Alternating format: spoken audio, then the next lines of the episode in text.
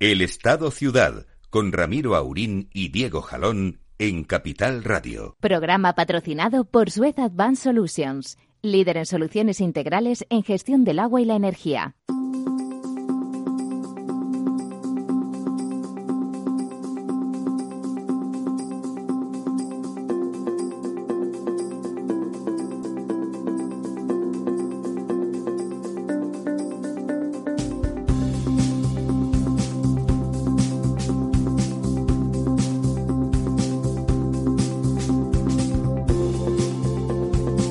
Buenos días, amigas y amigos. Aquí estamos al filo de las 11 y 6 minutos eh, de la mañana.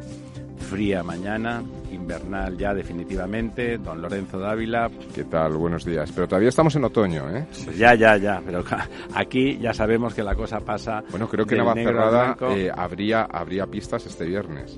Deja que diga que también, por supuesto, nos acompaña nuestro alter ego, don Diego Jalón. Buenos días, Ramiro. Pues sí, sí, no, nevar ha nevado. Yo desde casa veo... Sí, yo igual. Cuando, no hay nubes se ve, yo se ve blanco, blanco. Veo la montaña, veo la sierra perfectamente blanca, que es bonita, excepto que te recuerda que va a hacer un frío del carajo de la vela. Ayer salí de casa con dos grados y medio bajo cero y el cristal, por supuesto, helado del, del vehículo automóvil con el que me conduzco hasta la ciudad.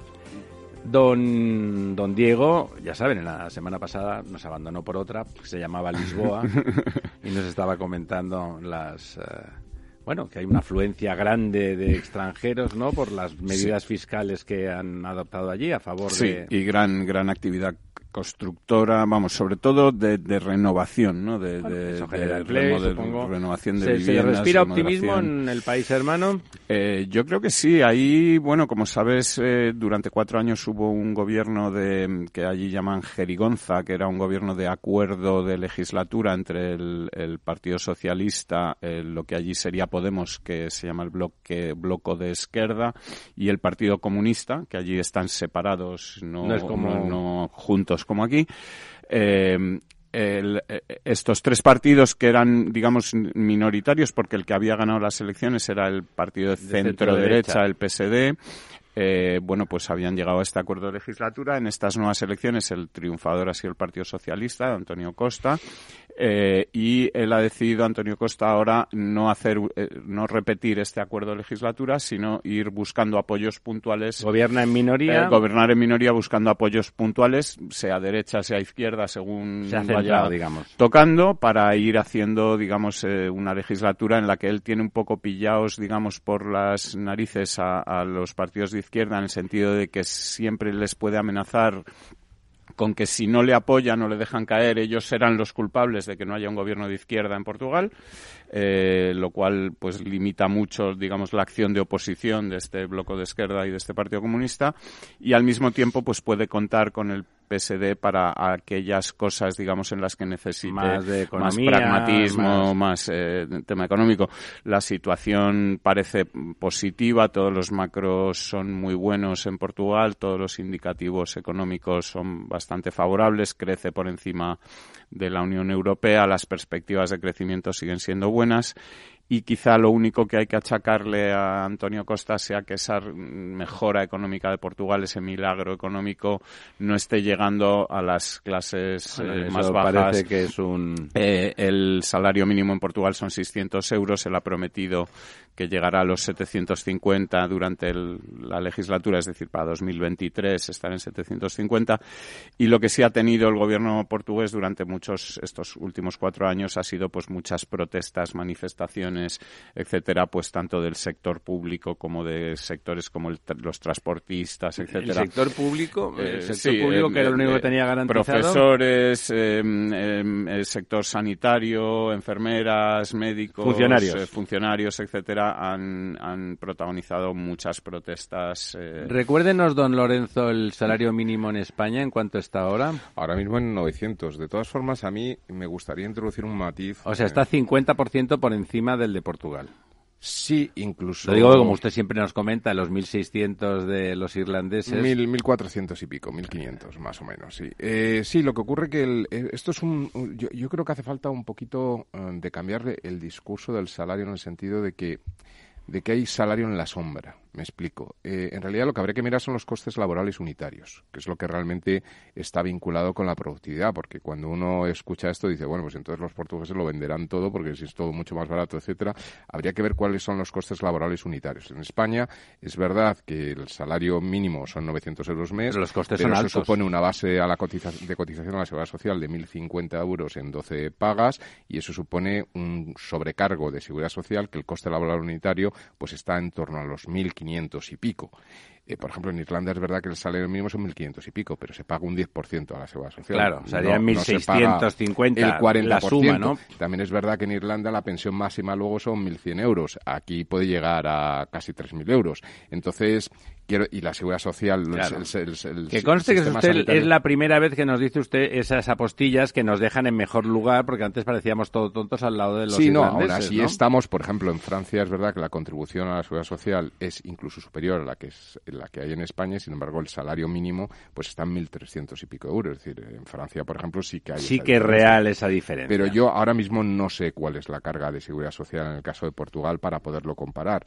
Pero quiero decir que no caigamos a veces en ciertas trampas que hay con los números. Sí, más, más, más carga que en España es muy improbable. Claro, ¿no? pero, pero también la carga va vinculada a unos servicios. Es lo que digo. En Irlanda se paga mucho menos a la seguridad social, pero la pensión más más son 1.100. Aunque tú cotices, porque además no hay, no hay tope de cotización. Puedes ganar no 200.000 euros y sigues pagando, el, te paga la empresa y el, el pagarían. Es el 12,5, porque hay una parte luego, pero aproximadamente un 12,5 entre los dos, ¿no? Aunque ganes 300.000 euros, pero al final ese señor que gana 300.000 euros y paga él o su empresa la suma de un 12,5, al final luego le quedan 1.100 y si se jubila un poquito más tarde, 1.300 o 1.350, no, no, hay, más pensión. Aunque pagues más, no, cobras Lo que pasa es que luego hay un sistema muy positivo mm, o muy favorable a las pensiones privadas, porque luego cuando recuperas, por, ejemplo, por ejemplo eh, eh, en función de la edad, puedes tener cerca de, de del, casi el 100% de lo que aportas a las pensiones exento tributariamente, no pagas impuestos por la parte que contribuyes a las pensiones. O sea que a los irlandeses no les hace falta irse a Lisboa a vivir para que eh, recuperar. Y luego cuando recuperas la pensión, pues también está exento fiscal. Es decir, que son sistemas diferentes, pero aquí pues tenemos una de las pensiones más altas eh, que hay en, en, nuestro entorno, ¿no? Y por lo tanto hay que ver que eso, eso hay que pagarlo, lógicamente, y aún así tenemos problemas. Bueno, es que la, discusión es pertinente, ¿no? Viendo que nos hemos quedado sin hucha. Sí, y sobre todo hay una cosa, que es que en Portugal el paro debe estar ahora mismo en torno al 7%, entre el 7 el 8%. y hay casi pleno empleo, Mientras que aquí estamos en un, en un 15, ¿no? En un 14 largo, ¿no? Eh, algo a lo mejor habría que, que cambiar para que hace eso, ya algunas décadas. para que eso no, no fuera así. Supongo que la, la, tasa de paro en Irlanda tampoco será del 14 y Está en el, ha, bajado del 5%. está en el 4. es, prácticamente paro técnico. Eh, sí, paro friccional que se llama. Y en Inglaterra está en el, también en el 4.1, 4.2. En Alemania está también. Es decir, eh, sí. O sea, somos, seguimos siendo una anomalía desde el punto de vista. Absolutamente. o sea, algo estructural tenemos mal para que eso sea así. Porque las cosas cuando son sistemáticas obedecen algunas pautas, las veamos o no las veamos. Sí, eh, bueno. Eh, tiene mucho que ver también con la estructura de la pirámide poblacional y tiene mucho que ver con el tema de eso que ahora. Pero usted cree que en el resto de estos países que hemos comentado la pirámide es muy distinta que en España. Es distinta, sí. En Irlanda la pirámide es mucho más. Eh, sí, es absolutamente sostenible, igual que en el Reino es Unido. Es estable, no es invertida como aquí. El único país que tendría una pirámide invertida al estilo de la española, de los países grandes en Europa, es Alemania y también ellos tienen una tasa de desempleo mucho más baja. Pero también hay una política de formación en el trabajador a lo largo de toda su vida que permite que las personas mayores se reciclen y sigan trabajando. Quiero decir que gran parte del paro estructural que hay en España, lo que se llama el parado de larga duración, que son por encima de 45 años. Es por falta de formación permanente y de adaptación. lo hemos comentado muchas veces. Cambios, eso es. Usted siempre le gusta decir, y tiene usted razón, eh, que los empleos de nuestros hijos no se han creado todavía no se han creado en el sentido de que no existen, no existen no el, no el, no el puesto de trabajo en sí, sino el concepto para el, que van a trabajar, o sea, por lo tanto... Bueno, es un estudio que hizo Oxford hace dos o tres años, que el 47% cifraban ellos, bueno, con estas cosas, que por ponerle un número, ¿no? Pero aproximadamente la mitad, la mitad eso es, pues, pues estaba por, por descubrir, por aparecer, digamos, Con en lo nueva cual, función. Si no se forman permanentemente, más allá de que les paguemos las mejores universidades o se, se esfuercen muchísimo y merezcan todas las becas del mundo, si no siguen estudiando, no estarán preparados para esos empleos que vendrán. Ahí está, o, ese es uno de los grandes elementos que marcan ese problema de paro estructural, porque España en los últimos años también ha empezado a revertir la, el, tema de la propia eh, población, han empezado a venir de nuevo masa de inmigración. España recibió 6 millones de inmigrantes antes de la crisis, de la gran recesión, eh, con tasas de desempleo del 11 y pico, el 12%, y sin embargo venían 6 millones. ¿Por qué? Pues porque venía gente joven, adaptada, etcétera, porque seguíamos teniendo ese problema de la pirámide de arriba, personas pues con 60 años que perdían su empleo y que, y que, que no había forma de, de, recolocarlos. recolocarlos. Entonces, pues esa gente durante 7 años o 6 años que todavía les quedaba hasta jubilada, pues figuran como parados. Entonces, al final, ese es el Lorenzo, no figuran como parados, son parados. Son parados, sí, sí, no, no, pero quiero decir a, nivel de estadísticas, no, no, no lo he dicho despectivamente, sino que efectivamente son... son Esto nos daría, la verdad, para hablar de mucho. Estábamos, veníamos hablando con don Lorenzo antes justamente de esa necesidad de formación permanente. El Estado-ciudad ese estado que todo él es urbano en cierta medida y que tiene servicios sofisticados para que la gente no vacíe esas, esas ciudades pequeñas, esos territorios donde, eh, bueno, pues les gustaría vivir porque suele ser su casa, pero si las condiciones eh, son desfavorables y la igualdad de oportunidades no se produce de hecho, eh, eso necesita, necesita de personas adaptadas para que esos territorios no, sean, no sean ruralizados, no sean ruralizantes en sí mismo y no les quiten al que se queda allí oportunidades, ¿no? ese territorio mucho, mucho más servido de servicios y valga la redundancia necesita de ciudadanos mm, adaptados a, la modernidad, ¿no? una modernidad que, que consiste en el cambio permanente en la actualidad. ¿Qué es lo, contemporáneo, lo moderno en el buen sentido de la palabra? Es el cambio permanente, por lo tanto, hemos de ser absolutamente resilientes y adaptativos. Pero bueno, antes de que, antes de que demos paso dentro de diez minutos a la publicidad, eh, vamos a que el año, digo el año, la semana pasada no estuvo usted con nosotros y nos quedamos con la ansiedad de saber, la, el ansia viva de saber cómo están nuestros pantanos, ¿sí? ¿Cómo está el pues agua? Mira, eh, yo creo que hoy ya Aparte sí de mojadita. Ya sí que podemos decir que, que, hay buenas noticias sin... Sin, sin, alar sin alaracas, estamos sí, en pero, España. pero que hay buenas noticias ya sin matices, es decir, que ya eh, estamos cambiando esa tendencia en la que estábamos, que podía acabar siendo una tendencia eh, preocupante. Eh, si, si, os fijáis en la, en la curva que los eh, oyentes no pueden ver, pero que vamos a comentarles, la curva de, de este año, del 2019, pues se ha separado ya completamente de la curva del 2017. Eh, ni siquiera ya está paralela a la del 2018, sino que más está, creciente. Está acercándose la busca, a, la de 2018.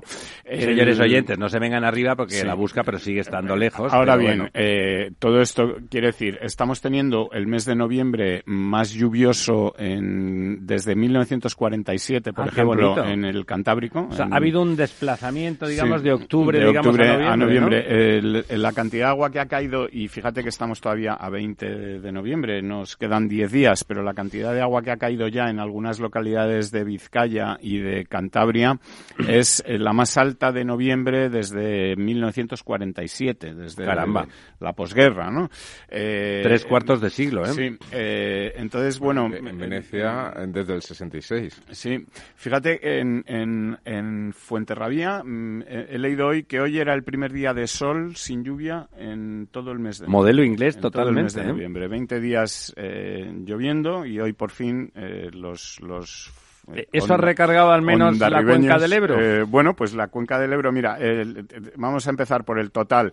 Con todo esto que estamos diciendo, pues tampoco podemos echar las campanas al vuelo porque el total de agua embalsada es del 43%, pero ya estamos a 11 puntos de la, del 2018, cuando llevamos mucho tiempo estando en torno a 13, 14 puntos de diferencia. Es decir, nos hemos acercado, ya hay un 3%. La variación respecto a la semana anterior es de 1,8, eh, es decir, que ha aumentado un 1,8 el agua embalsada. Es significativo. Ha aumentado en 1.000 hectómetros cúbicos. Que, también es significativo. Es un embalse lleno de un tamaño ya razonable. Exactamente. Y por cuencas, pues eh, me preguntabas por la cuenca del Ebro, que... Sí, por aquello que dice usted que el ha sido en el Cantábrico, donde ha llovido, como siempre. el aumento ha sido de 458 hectómetros cúbicos. Hombre, eso es mucho, en una sola cuenca, ¿eh? Un 6% de aumento de agua embalsada. pero también habrá aumentado. Vemos, yo, desde el avión veo, veo todos los picos de Europa. Todos nevaditos, ¿no? El Duero ha aumentado un 2,2%. Eh, vemos también que ha aumentado la cuenca del Tajo un 0,27, unos 30 La, pobre cuenca del Tajo, incluso cuando llueve, incluso, incluso la cuenca del Guadalquivir, donde hoy en toda esa zona, en el Guadalquivir, el Guadiana está lloviendo y... Sí, debe ser por lo de los seres de ayer que está cayendo una. Efectivamente. Eh, el Guadiana, sin embargo, sí que baja un poquito, eh, que es la segunda cuenca más grande de España después de la del Tajo. Y luego todas las cuencas del norte, pues eh, claro, la, esas todas. la de Miñosil ha crecido un 7%, eh, la de Galicia Costa un 10%, la del Cantábrico Occidental un 15%. Eh, aquí ya empezamos a tener niveles pues del 80%. Claro, son cuencas, hay que decirlo, con una capacidad de embalse muy pequeñita. es el mar. Son cuencas muy pequeñas. la del País Vasco Interna, que es la cuenca más pequeña de España, pues ya tiene el 85% de agua embalsada. Y eh, seguimos ahí pues con las cuencas del Júcar y del Segura, que son las dos que, bueno, pues el Júcar se ha quedado igual esta semana en un 35% y el Segura ha bajado un 0,2 y está ya en el 26% de agua embalsada. O sea 26, por eso sigue siendo, fíjense ustedes, estamos tan contentos y el Júcar 35 y el Segura 26. Lo de 26 está a 6 puntos de la alarma en cualquier lugar del planeta. Efectivamente, las previsiones de momento, igual que otras semanas hemos dicho que no eran buenas o que no eran halagüeñas, las previsiones son buenas de que vaya a seguir lloviendo por lo menos en los próximos eh, ¿En el norte o en todos sitios? En, prácticamente toda España, porque ya están empezando a entrar esos frentes, digamos, que barren España de, oeste a este, que entran, eh, bueno, mm, eh, por prácticamente toda la península. Hoy, como, como te decía, está lloviendo pues en Extremadura, está lloviendo en, en Andalucía. Eh, occidental, está empezando a, desplazarse todo, toda esa lluvia hacia el centro de la península. Hoy a ver si llega el Mediterráneo. Ahora, vemos que en Madrid no llueve, pero está previsto que empiece a, llover a partir de, de, la tarde y que toda ese agua, pues eh, además es un agua que está lloviendo bien, es decir, está lloviendo, bien, empapando el eh, terreno. con, con, con, con tranquilidad. Sí, lloviendo mucho tiempo. Pareciendo, pareciendo otro país, sí. No, no a lo bestia, sino lloviendo pues en, cantidades que se pueden ir recogiendo bien y que no causan daños. O sea, la lluvia no, ha visto el telediario. Efectivamente. Entonces, bueno, pues vamos a ver si esto continúa así y la, y la, el clima y, la, Ayuda naturaleza pues le salvan, digamos, el culo, con perdón, a los políticos que poco hacen por su parte para para salvarnos a nosotros. Yo creo que ellos, de, hecho, lo único que hacen es intentar salvárselo, salvárselo ellos, ¿verdad? Efectivamente. Entonces, bueno, mm, eh, eh, muy buenas noticias en lo que se puede esperar en una semana y vamos a ver si a lo largo de estas semanas, hasta que empiece el mes de diciembre, mm, eh, enero, que son normalmente meses donde ya la precipitación desciende bastante, bueno, pues a ver si esto sirve para que los pantanos no se llenen y que luego durante la primavera pues volvamos a tener también una primavera lluviosa que nos dé que nos dé un verano tranquilo para 2020, ¿no? Desde el punto de vista del abastecimiento y que bueno que nuestros agricultores pues eh, puedan regar, que se puedan hacer las cosas. Bueno, el verano de hecho fue muy caluroso y los lugareños de antaño siempre decían que veranos calurosos siempre les sigue inviernos fríos, ¿no? Entonces el invierno será duro aunque sea por contraste, sí. Servidor eh, salió ayer de casa con dos grados y medio bajo cero. O mm. sea... Sí, ahora este esta mañana, primera hora, podríamos estar en Madrid ciudad quizá a tres grados, ¿no? Por ahí, sí. tres y medio, cuatro. Sí, tres, tres y medio. Mm. Son temperaturas, hombre, invernales. Sí, estamos, estamos todavía en otoño. hasta sí, pero dentro de la media... hasta el 21 de diciembre, ¿no? Dentro de la media de noviembre, que habíamos tenido un mes de octubre excepcionalmente cálido, que estaba por encima de todas los, los, las medias o de las temperaturas habituales, y noviembre, digamos que está siendo un poco eh, está en cuanto a temperatura dentro de lo normal, pero como hemos visto con más lluvia de la, de la habitual el mes de noviembre. Bueno, parece que ha habido un desplazamiento antaño, cuando nosotros éramos eh, chicos, eh, el mes de octubre era el mes que donde habitualmente llovía mucho y parece que ha habido un desplazamiento en estas cosas del cambio climático. En este año, bueno, también, oye, las, las medias son medias, cada año es, es, como es. Sí, las medias como lo de los pollos, ¿no? Se le comen dos por cabeza, pero hay uno que se come seis y hay un par que no comen ninguno, ¿no? Efectivamente, ¿no? Eso de, si, si, tu vecino tiene dos coches y tú no tienes ninguno... La media, es uno cada uno. Es uno cada uno, pero realmente no es, no El otro tiene dos, sí, y ocupa toda la calle. Bueno, eh, ¿cómo ven ustedes, eh, más allá del conflicto político, y no me refiero a Cataluña, me refiero a España en general, con la cosa esa sobrevenida de, bueno, ya saben, yo me fui inmediatamente a la que vi el planteamiento del gobierno, leí el decálogo, cuando pasaba el ataque de la risa del decálogo que me recordó a los deseos de las mises de cuando yo era pequeño, que ahora ya no están de moda, pero la paz en el mundo, que los niños de África tengan comida y cosas por el estilo, eh, me fui corriendo a, la farmacia y estaban desabastecidas, desabastecidas de somníferos, por supuesto, para, para el insomnio. Eh, ¿Vamos a tener insomnio en nuestros sectores, las infraestructuras y los servicios, por falta de presupuestos? ¿Ven ustedes factible, uno, que el Gobierno se concrete? ¿En qué plazo pensando en positivo se podría concretar y en cualquier caso eh, el presupuesto los presupuestos esos que necesitan nuestros sectores como agua de mayo eh, para empezar, porque este año ha sido un año particularmente terrible, como no hemos tenido presupuestos y llevamos arrastrando eso un año y medio, está la cosa muy mala que diría que le diría el gitano. Eh, ¿Ven ustedes en lontananza presupuestos nuevos? ¿Les parece que aunque hubiera gobierno se retrasará mucho y esos presupuestos también no llegarán hasta mediados del año que viene? Eh, ¿Ven ustedes eh, conflicto durante meses antes de la formación de gobierno? Yo, yo, ahí no tengo, no tengo una idea muy clara de si vamos a tener presupuesto rápido, gobierno rápido o no.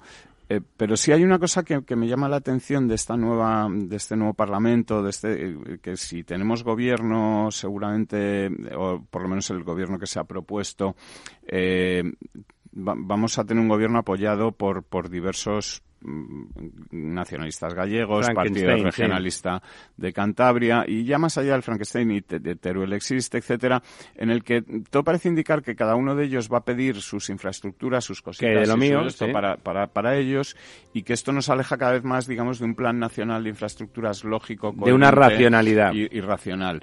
Y es más, el ejemplo de Teruel existe. Eh, el otro día estaba yo pensando, eh, vamos a ver, en Segovia con 15.000 votos se consigue un diputado.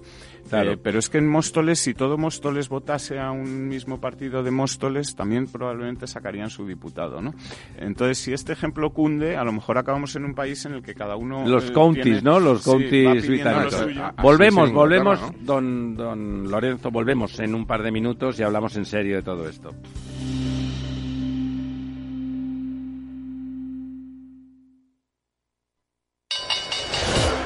Cuando el mercado cae, existen dos tipos de inversores, los que tienen un plan y los que no. Entra en xtb.es y descarga nuestra guía para sobrevivir a las caídas en bolsa. Aprende a proteger tus acciones y a sacar provecho de los mercados bajistas. XTB, más que un broker online. El 82% de las cuentas de inversores minoristas pierden dinero en la comercialización con CFDs con este proveedor. Debe considerar si comprende el funcionamiento de los CFDs y si puede permitirse asumir un riesgo elevado de perder su dinero. Cuando comenzábamos, en el año 95, no imaginábamos que 20 años después más de 100.000 personas utilizarían nuestras herramientas de inversión. En cada nuevo reto que emprendemos ponemos lo mejor de nosotros mismos. En VisualChart queremos avanzar y por eso hemos lanzado nuestra propia agencia de valores, Esfera Capital. Esfera Capital, un broker de inversores para inversores. Si quiere conocer nuestro trabajo, visítenos en esferacapital.es. Tu radio en Madrid 105.7, Capital Radio. Memorízalo en tu coche. Gráficas Naciones. Más de 50 años de experiencia en el sector de las artes gráficas. Apostamos por la última tecnología tanto en impresión offset como en digital y gran formato. Realizamos todo tipo de impresión. Tarjetas de visita, folletos, libros, vinilos, decoración y montaje de stands. Más información en el 91 629 2145 o en gráficasnaciones.es. Una tarde cualquiera en Capital Radio con Gerardo Ortega. Está, el mercado está como el Atleti.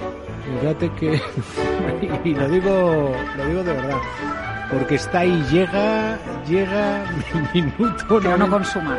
Pero no consuma, o sea. Tardes de Radio y Bolsa con el mercado abierto. ¿Te vienes?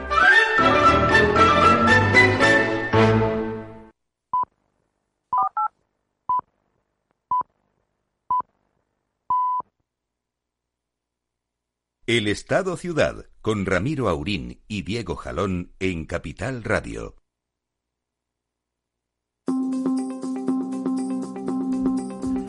Pues aquí estamos, aquí estamos de vuelta. Interesante la reflexión de don Diego, porque es verdad, o sea, los señores de o el señor, porque ya prácticamente son tres, los señores, los señores, tres. Teruel existe, ¿no? no, no, no aparte de Teruel. Los de, por ejemplo, el, que más, al, partido que más caros le han costado sus Ah, escaños ha sido a Más País, que le cuesta 170 y pico mil, creo que 73 o 70 y, bueno, es igual, muchos, más de 170 mil votos por cada diputado, mientras que a los señores de Teruel, ¿cuánto les ha costado? Pues no lo sé, pero cerca de 15, 20 mil. Menos de 20.000 probablemente, ¿no? En Segovia dice usted que, que cuestan en Segovia 15.000. con 14.500, Claro, 15.000 Eso se invita a, a lo de siempre, a buscar las grietas del sistema. Monta usted un sistema de, de, de reivindicaciones específicas. Decía don Lorenzo en el off, eh, pues hay una lista en todas las ciudades de tamaño pequeño y medio. Hay una lista de cosas que todos los vecinos, da igual la ideología, saben que quieren la autovía a no sé dónde,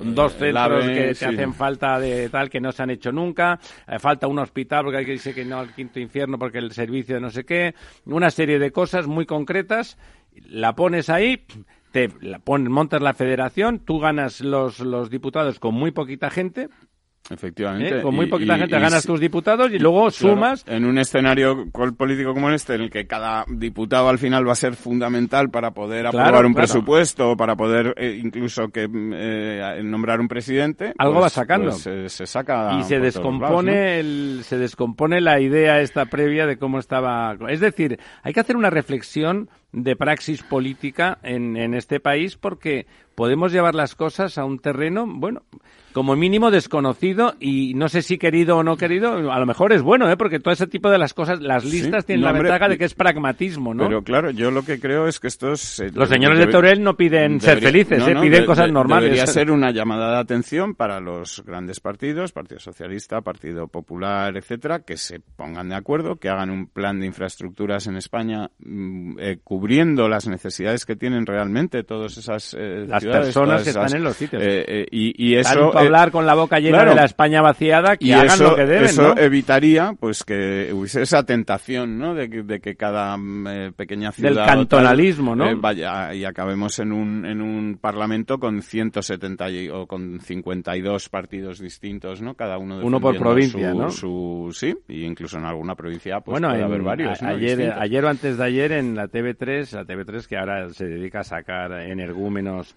en, en prime time, una señorita de, de esos de Arrans o como se llame los grupos dice que ellos no, no, no tienen, no respetan en absoluto los derechos individuales, que su capacidad de acción está enfocada a los derechos colectivos, que los derechos individuales les parecen, les da igual. Eso es eh, lo que se llamaba antes to- totalitarismo, es un populismo del peor estilo y promueve las dictaduras y el fin de las democracias. ¿eh? Las democracias se basan en los derechos individuales que tenemos todos los ciudadanos y cada uno de nosotros. ¿eh? Y claro, estamos, la gente, como es muy ignorante, no se da cuenta del tipo de cosas que se están planteando. En, en, en Cataluña hay gente que lo dice más a lo bruto, pero si cogemos eh, registros del señor Iglesias de hace unos poquitos años, ¿eh? ahora no, ahora está calladín, eh, por supuesto había que hacer la moción de censura contra Mariano Rajoy, además porque era un pesado, porque figura que estaban todas las sentencias de corrupción. Bueno, ya saben ustedes, lo de los seres de ayer es la sentencia por corrupción más grande, se, ha- se da por probado que, que- que el, el expolio del Estado fue el más grande que se ha realizado nunca, por supuesto, eh, no, vamos, ni se habla en Podemos, ahora tocando Y pelo, que- y lo ni de coña se habla de, de moción de censura, y lo ¿no? que queda por salir de ahí, de donde hay 150 No va a pasar nada, don Diego. 140 y pico piezas separadas todavía que tienen que ir. La jueza Que figura que era una canalla juicio, tal, ha demostrado que la pobre mujer no, no y lo que hacía era su trabajo, ¿no? Y hay otro caso gravísimo que es el de los cursos de formación. En que está anexo a eso, ¿no? sí, pero del que se habla de 2.000 millones de euros eh, que no sabe dónde están, ¿no? Porque los aportó eh, en, gran parte la comunidad económica sí, claro, eso que hablábamos, hace falta eh, formación mm, permanente. No es que no haga sí, falta. pero es que parece que el se sistema roba, que es distinto. está por demostrar y por llegar a juicio, etcétera y tal, pero aquí el sistema parece ser es que las empresas en Andalucía recibían una llamada o un tal de la una comunicación de la Junta de Andalucía o de quien fuera que les decía tiene usted que pagar, pues tiene tres trabajadores, pues a razón de mil euros por trabajador, tres mil euros para unos cursos de formación que ya le daremos a usted, páguelos de y momento. que nunca, ¿no? Y eh, las empresas los pagaban y luego los si te he visto, no, me acuerdo, ¿no? No existían o no se daban nunca, ¿no? Y entonces ese, pues eh, parece ser que es una cantidad de dinero bastante superior a esta de los seres, ¿no? Bueno, eh, la verdad es que yo me, gustaría volver por, por, arrancar por el principio lo que habéis dicho de los, eh, de los partidos regionalistas que, que podría ocurrir efectivamente, ¿no? Es decir, eh, podría cada uno ir o provinciales, ¿eh? Provinciales o, o, de, o de un pueblo antes decía. Bueno, claro, regionalista en Cantabria es que es una provincia, ¿no? de un pueblo grande, ¿no? también Diego, si se unían todos los de Móstoles sacaban su diputado, ¿no? Entonces, bueno, pues esto aunque parece un poco casi una caricatura, ¿no? Pero pero teóricamente podría ocurrir efectivamente. De todas formas, me preocupa una noticia que venía hoy en toda la prensa española, donde la Unión Europea ya empieza a dar un toque de atención sobre el gasto público en España. Y está diciendo que la deuda hay que disminuirla, que, es decir, que realmente esas listas pues se pueden quedar un poco en la película aquella de Bienvenido Mr. Marshall, cuando todo el mundo prepara la lista en ese pueblo en medio de y el Mr. Marshall pasa de largo, y el Mr. Marshall pasa de largo, ¿no? Porque en realidad, claro, es la dificultad. Fue la historia de España con el Plan Marshall. Claro, el, bueno, Europa nos ha dado un toque respecto a la deuda, ha dicho que cualquier recurso que tenga España tiene que ir a cancelar deuda y, bueno, pues avisa de que el tema de las pensiones tiene un problema de sostenibilidad realmente muy grave y, bueno, que, Pero en, en, esa fase son puras recomendaciones, porque lo único que nos pueden apretar es en el déficit real generado. Bueno, pero es que, tú generes superávit y no lo dediques a pagar deuda sigue siendo una responsabilidad. y eso es volver un poco al principio con el tema de los presupuestos. A ver, yo creo que uno de los elementos, es decir, tú antes hablabas de Portugal, que está creciendo por encima de la media europea, España ligeramente también, está creciendo por encima de la media, y eso que llevamos dos años con unos presupuestos. hay, una diferencia que es que las, las, previsiones de Portugal no paran de crecer, mientras que las previsiones de España de disminuir. ¿eh? Mm, también es verdad que en España, que es lo que quería comentar, está el problema del, de los presupuestos. Es decir, los presupuestos son muy importantes. Yo, yo no he leído ningún estudio que haya hecho el impacto que está teniendo en la economía, pero yo con mis números gordos, eh, que, siempre hago por, por, por, curiosidad intelectual, yo creo que podemos estar hablando de en torno a 1, 1.2 puntos de, PIB perdidos ya por culpa de la prorrogación de los presupuestos. Es decir, ¿En eh, esto distribuido en dos años puede ser como un 0,5, 0,6 adicional. Don Lorenzo, para que lo entiendan los, los oyentes, ¿cómo se sustancia esa pérdida de PIB por culpa por culpa de los presupuestos prorrogados y no actualizados. Eh, eh, ¿Cuál es el mecanismo que produce esa pérdida de PIB? Bueno, pues los tienes por los dos lados, tanto por los ingresos como por los gastos. Por los ingresos, porque tú estableces un sistema impositivo que está basado a una realidad existente en un, periodo cero. Si esto cambia, y cambia porque se produce un crecimiento, es decir, simplemente el crecimiento de PIB lleva a que en función en dónde esté creciendo el PIB, en qué sectores crezca más o menos, en función de la tributación que exista, impacte más o menos. Es decir, tú puedes estar recaudando menos de lo que podrías estar recaudando con unos presupuestos que tengan un sistema de ingresos más adaptados y, equilibrados y justos respecto a la realidad del momento. ¿Sin aumentar los impuestos de forma general? Sin necesidad de aumentar los impuestos, efectivamente. Tiene que ver un poco también con sectores productivos, es decir, que, los impuestos no solamente son el IRPF, pero también incluso por el IRPF IRPF, eh, si se produce eh, subidas salariales, etcétera, pero no se suben los tramos mm, que de, ajuste del IRPF, se recauda menos y el impuesto acaba siendo más regresivo, no más progresivo. Entonces, bueno, pues ahí, ahí hay factores que se pueden corregir. Eso es una manera de medir. Y luego la parte del gasto aparte del gasto, simplemente porque también el gasto, pensemos que el, Estado en toda su magnitud, incluido eh, pensiones y demás, es decir, el gasto público en general, pues representa casi un 40% del PIB en España. Entonces, bueno, pues un 40% es mucho en el momento en que hay un desvío. Perdone, no, Lorenzo, es muchísimo. Claro, en el momento en el que se produce un desajuste de un 2% en ese 40%, el impacto que hay sobre el PIB es ya grande, ¿no? Entonces, eh, bueno, pues por eso los presupuestos son una herramienta de política económica tan, tan importante, ¿no? Entonces, claro, el hecho de estar prorrogando a una realidad que es una foto fija de hace dos años, pues impide eh, adaptarse. ¿A usted no le parece, porque ese análisis que usted hace, como siempre, pues un análisis racionalista eh, desde, desde la realidad económica y productiva del país y, como, y con la voluntad de optimizarla? De optimizar la fábrica global, la comunidad de vecinos que decía nuestro amigo José Luis Valve que somos en España y cómo optimizar los recursos que tenemos, las posibilidades de crear riqueza y la mejor manera de gastar esa riqueza en el beneficio de todos. ¿A usted le parece que con un gobierno con las propuestas de Unidas Podemos esa racionalidad se puede poner en servicio? Bueno, eh, estaría por ver. Eh, si te refieres a las propuestas que hicieron en, a, nivel electoral, a planes de gobierno, ¿no? Pues hay cosas que pueden tener sentido, pero otras muchas se desmontan por sí solas, ¿no? Entonces, pues bueno. bueno y si no se desmontan, desmontan al país. Claro, es decir, hay elementos que yo creo que además están fuera incluso competencialmente de, lo que... Es decir, imposibles de poner en marcha por la Unión Europea. O sea, populismo del peor, ya eh, directamente propaganda... Claro, o sea, es, es un poco bueno, pues esa señalización de determinados enemigos del sistema y ir contra ellos, etcétera, cuando en realidad, pues bueno, hay muchas veces que directamente es que no tienes competencias, o bien porque son competencias de las comunidades autónomas, principalmente en el terreno impositivo, o bien porque dependen de ajustes presupuestarios que vienen marcados un poco por directrices comunitarias, ¿no? de la Unión Europea. Por lo tanto, pues ahí, ahí es como el tema de las, de las pensiones, ¿no? Es decir, bueno, eh, si está muy bien, si yo entiendo, por supuesto, que se mantenga el poder adquisitivo de los pensionistas, y eso implica que si hay inflación que tampoco es que exista una inflación muy grande. No hay inflación, es que eso ha sido un brindis al sol ahora, ¿no? Que se adapte al pues hombre, tiene una lógica desde el punto de vista humano, etcétera, ¿no? Pero también hay que pensar en la parte de los recursos, ¿no? Y qué es lo que esto implica. Eh, se va a subir las contribuciones a la seguridad social, eh, si se suben las contribuciones a la seguridad social, que ese es otro elemento por el cual antes yo decía al principio que hay que pensar en salarios siempre en términos de costes laborales unitarios. ¿Quién se cree que paga la seguridad social? El trabajador. Por supuesto. Pero el 100%. Totalmente. O sea, esto de que lo paga la empresa, esto es mentira. La, empresa, la empresa juega oferta y demanda. le da menos dinero al trabajador y paga con Claro, si tiene que pagar mañana un 60%, pues las pensiones se ajustan, pero tendrá que pagar menos al trabajador y si no tendrá que cerrar la empresa. Claro. No hay otra. Los costes eh, laborales es lo que de verdad es un factor que condiciona los precios del producto de que hecho, De hecho, y esto sería populismo, ¿no? Pero otra manera de obtener algún escaño en, Cortes sería un, partido populista que dijera aquello de eh, ¿usted qué prefiere? ¿Pagar un 40% eh, a la seguridad social y ganar mil euros?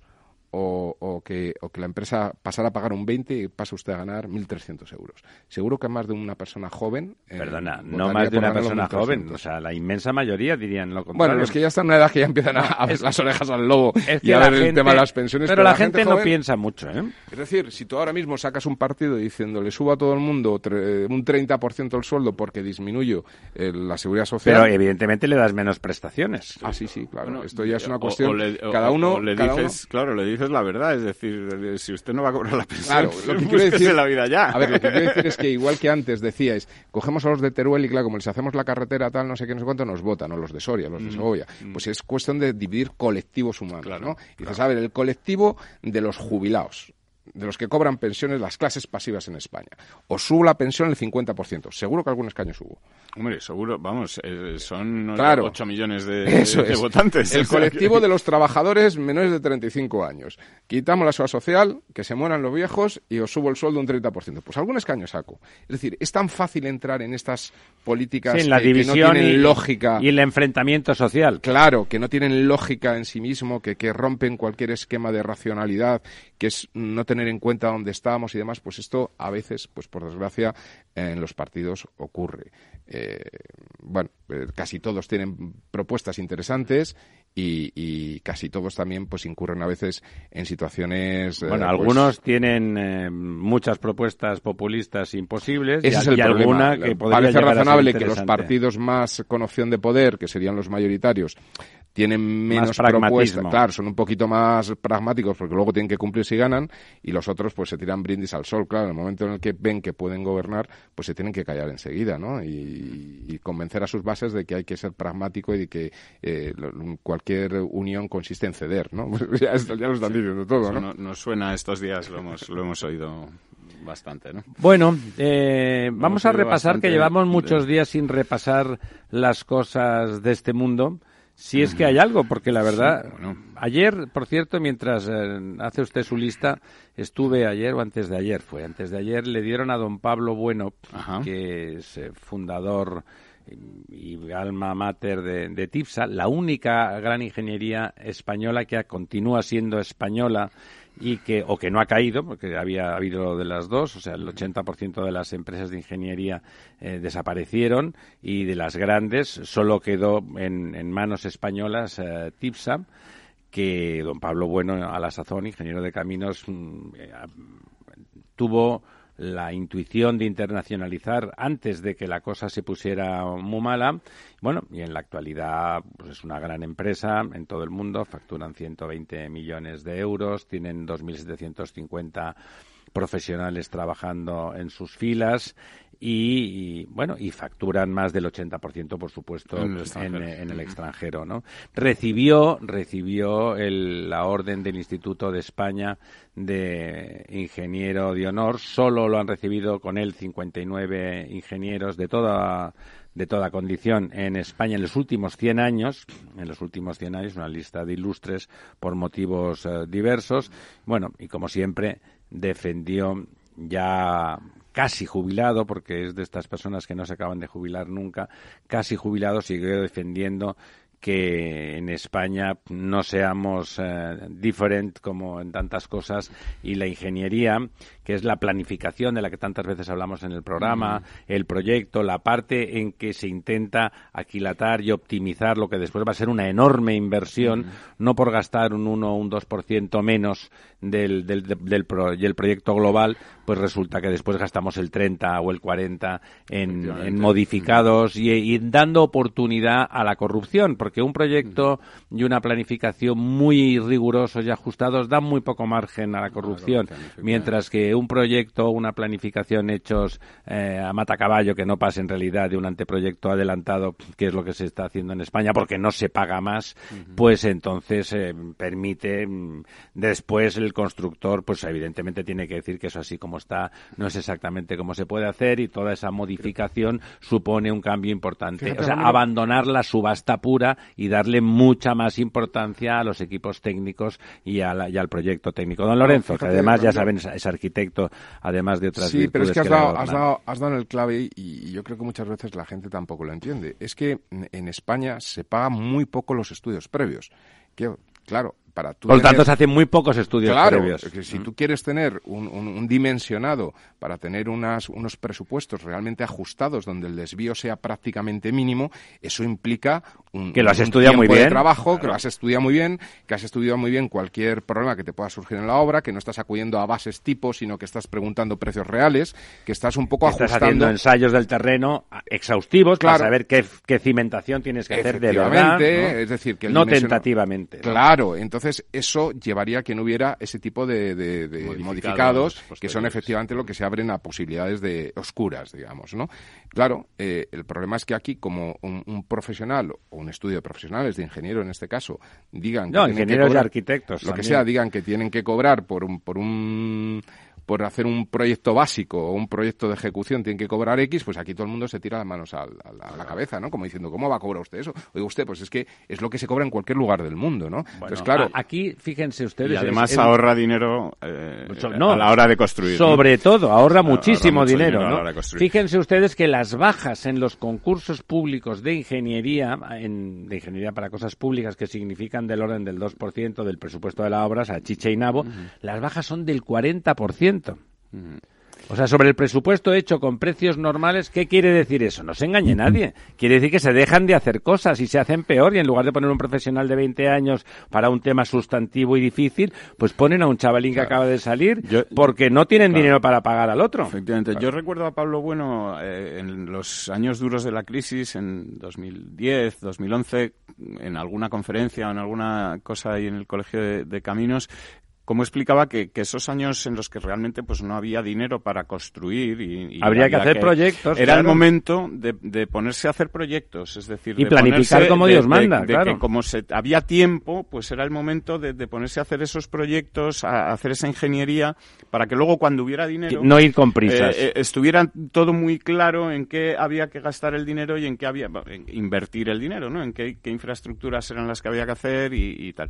Y la verdad es que eh, más lógica no podía tener, más sentido común no podía tener y, lamentablemente pues eh, poco caso no ninguno o ninguno, se le se, acentuó el señor Montoro hizo mucho daño. Era una, una tradición pero hay que reconocer que los gobiernos socialistas es de la época gloriosa. Bueno pues eh, aceptaron que el, que el tema del concurso fuera más técnico y menos subastado y en la época que entró la crisis feroz ya sabe que el señor Montoro arrasaba con todo y ahí se lo cargó, él pidió y consiguió que fuera todo subasta pura y dura, bueno, con lo cual evidentemente la calidad bajó drásticamente, pero después al trasladarlo a las obras que ya no eran muchas, pues daban unos problemas terroríficos, ¿no? terroríficos y también se quejaba entonces, hombre, sea usted consecuente, como decía don Lorenzo, unos estudios previos eh, y, importantes, un estudio de alternativas de verdad importantes, una planificación previa seria, hace que la obra tenga un margen mínimo de, y, además demostrable. Les das a los funcionarios o a los profesionales que están al cargo de la supervisión herramientas de verdad, no tentativas, no, no fruncimiento de, ceño, sino simplemente enseñar números y decir, oye, mira, esto no va por aquí y se puede hacer porque el proyecto lo deja muy clarito que sí se puede hacer, ¿no? El problema es que esto eh, ya es una cuestión cultural en España, es decir, esto de los modificados, incluso en el sector privado para hacer las propias cuentas. Yo pongo un ejemplo de hace una semana eh, por un tema de un, de un suelo para un tema residencial, ¿no? donde un promotor pues dice que dado que la norma urbanística obliga a tener 1,5 garajes y por la forma de la, de la parcela obliga a hacer tres sótanos, que, que vete a saber lo que sale, que no, que no le interesa. Digo, ya, pues haga un estudio geotécnico, ¿no? Ya, pero es que hay que gastárselo. O sea, es esta visión un poco de que... si, cazurra, si me claro, permite usted. hace un estudio geotécnico con, con dos extracciones y diez per, Y se hace usted la idea de lo que le va a costar. usted sabe perfectamente, si tiene un buen técnico, lo que le va a costar eso. Y ya está. Y si es viable o si no es si viable. es viable o no. Pero esto hay que. No hay que invertir. Es que la gente quiere especular, no quiere invertir. Claro, y yo creo que eso es el problema, porque lo estábamos hablando en el tema público, pero yo creo que se ha extendido ya culturalmente. es cultural. Que es, el problema. Nadie en este país piensa que cuando hace una reforma o hace una obra, y estoy hablando de, como de cualquiera, de una obra pequeña, de un sector privado, una casa, nadie piensa que el presupuesto mm, eh, inicial va a ser eh, el que finalmente se pague, ¿no? No, no, se da por descontado que ya nos vamos a pelear con esto ya será luego más, ¿no? Luego ya sí eso. Que, en fin, que, Díganos alguna cosa en los cuatro minutos que nos quedan. Bueno, pues está el sector eléctrico revuelto eh, con el con varios temas. El, yo creo el mm, principal o el que más están destacando. Está en modo dan el sector eléctrico hace tiempo. Los, ¿eh? periodos, los periódicos y los medios de comunicación es el tema de, de bueno, de, el espionaje de Iberdrola a Florentino Pérez. Bueno, bueno, bueno, bueno. Eh, Florentino Pérez ha decidido eh, digamos, eh, entrar en el asunto y, claro, es que si no entra a una nueva guerra, digamos, con Sánchez Galán, porque ha decidido pues ya entrar formalizar una denuncia, una denuncia por, por estas acusaciones de espionaje que, que están revelando. Están grabadas, ¿eh? parece que son muy fidedignas, ¿eh? con todo este tema del, del comisario Villarejo. Parece, lo último que se ha sabido hoy es que había incluso algunos miembros de su equipo que estaban del lado de Galán, es decir, que tenían espías en el interior de, de su... Bueno, él se infiltró. No es que estuvieran del lado de Galán, sino que él se infiltró y figuraba que trabajaba para ellos y contaminó su estructura. Eh, bueno, entonces eh, vamos a ver en qué acaba en qué acaba todo esto, esta nueva guerra, digamos, entre ACS y Iberdrola que ya tuvimos. Y está muy personalizada entre los dos CEOs de, ya tuvieron, Ya tuvieron su enfrentamiento hace años eh, y, bueno, pues igual las cosas quedaron ahí en. Bueno, se, retiró porque consiguió Sánchez de Galán que no tomara el, control del Consejo. del Consejo Iberdrola, efectivamente, aunque llegó a tener un 20% de la empresa, etcétera.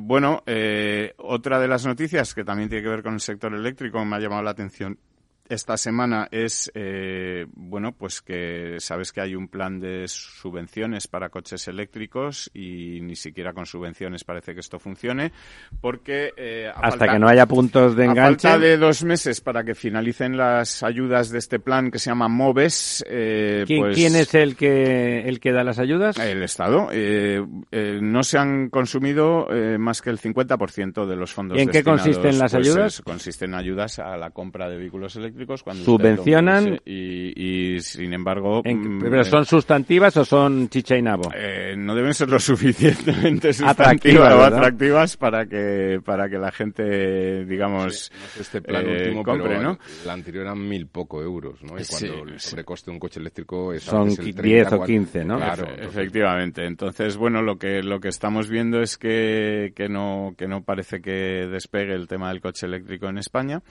eh, vamos a ver si a partir de que empiecen a haber más redes eh, es fundamental, claro. Si no, el ciudadano normal también tiene nuevos desarrollos de, coches, eh, bueno, pues que aguanten más tiempo sin, sin cargar, etcétera. Empieza y bajen algún día los precios, pues empieza la cosa a, despegar. fíjese usted que el que más disfruta el coche eléctrico, evidentemente, es el urbanita puro y justamente en la ciudad uno no puede enchufar en el garaje y, por lo tanto luego hay mucha incertidumbre. Se habla también de la, del coche de pila de hidrógeno, se habla también Pero en eso la gente no entra, porque eso es porque lo sabe usted de qué va el asunto y tal. Pero la gente lo emplea y dice, ¿dónde enchufo? En el garaje de casa no me dejan si es que tengo garaje. Y en la ciudad no hay puntos de enganche. Por lo tanto, de entrada es como una complicación gigante. Si usted vive como don Diego en, en, en, en, una, en una población en las afueras y tiene su garaje, ahí él podría, si quisiera, tener su coche eléctrico sin problemas adicionales, pero si no, pues bueno. Bueno, ya nos dan las 11 y 56 eh, dentro de 10 segundos y por lo tanto lo vamos a dejar aquí y vamos a seguir, vamos a seguir explorando qué ocurre con este país nuestro, a ver si este estado es una ciudad o si nos convertimos todos en un pueblo. Hasta el próximo miércoles, amigas y amigos. El Estado Ciudad, Capital Radio.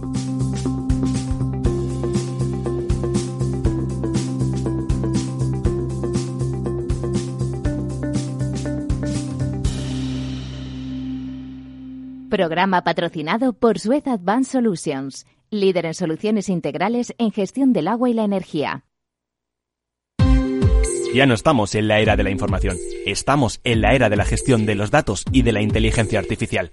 El tratamiento inteligente de estos datos proporciona un valor enorme a las empresas en sus procesos de negocio. En Piper Lab ayudamos a nuestros clientes a tomar decisiones de negocio basadas en datos. Escúchanos todos los lunes a las 10 y media de la mañana en el espacio de Big Data de Capital, la Bolsa y la Vida. Capital Radio, la genuina radio económica. Hola. Pues mira, ha habido momentos en los que me he sentido un cliente de segunda. Muchas veces, las entidades de ahorro tradicionales se han guardado bajo la manga los mejores productos financieros para los grandes patrimonios. Y esto, si te digo la verdad, no me parece normal. Por eso, Finambest es revolucionario. Los mejores fondos de inversión a mi alcance y al de todos. Porque te da más rentabilidad por tus ahorros gracias a sus bajas comisiones. Porque no tiene letra pequeña porque no se guardan ases en la manga. Lo normal. Entra en finambest.com y descubre que lo normal es extraordinario. Lo normal es Finambest. Escuchas Capital Radio, Madrid 105.7, la radio de los líderes. Si te gusta la cocina gallega de siempre, en el Mesón Gallego 1 y el Mesón Gallego 2 encontrarás los mejores pescados y mariscos de las costas junto a recetas de la Galicia interior, además de las carnes de Sanabria y los mejores embutidos de Zamora y nuestra terraza. Te esperamos en la calle Muller 35, teléfono 91 579 3623 y en la Plaza de la Remonta 13, teléfono 91 579 0769. Una recomendación del programa gastronómico Mesa y Descanso. ¿Está pensando en montar una empresa pero no se atreve a dar el paso en solitario? Busca una marca conocida y consolidada que le respalde. En Franquiciados le ayudamos a elegir el negocio que más se ajuste a sus necesidades. Franquicias de éxito, innovadoras, de baja inversión. Los miércoles a las 12 en Capital Radio tienen una cita con el único programa de radio de España especializado en la industria de la franquicia. Franquiciados con Mabel Calatrava. Disfruta de la mejor cocina gallega en Montes de Galicia. Todo un clásico moderno en el barrio de Salamanca. Disfruta de la variada dieta atlántica, de las mejores carnes y pescados tratados con respeto y transparencia y regados con una de las mejores bodegas de la zona. En grupo, en familia o en pareja, Montes de Galicia te ofrece el espacio perfecto en cada ocasión. Cuando crees que no puedes más con el mercado. Cuando tu ánimo y tu bolsillo estén por el suelo. Cuando una operación fallida te hunde porque no ejecutaste el stop loss. Never give up. No te rindas, Mario Draghi no lo hizo. Pon la radio, pon Capital Radio. Capital Radio. Siente la economía.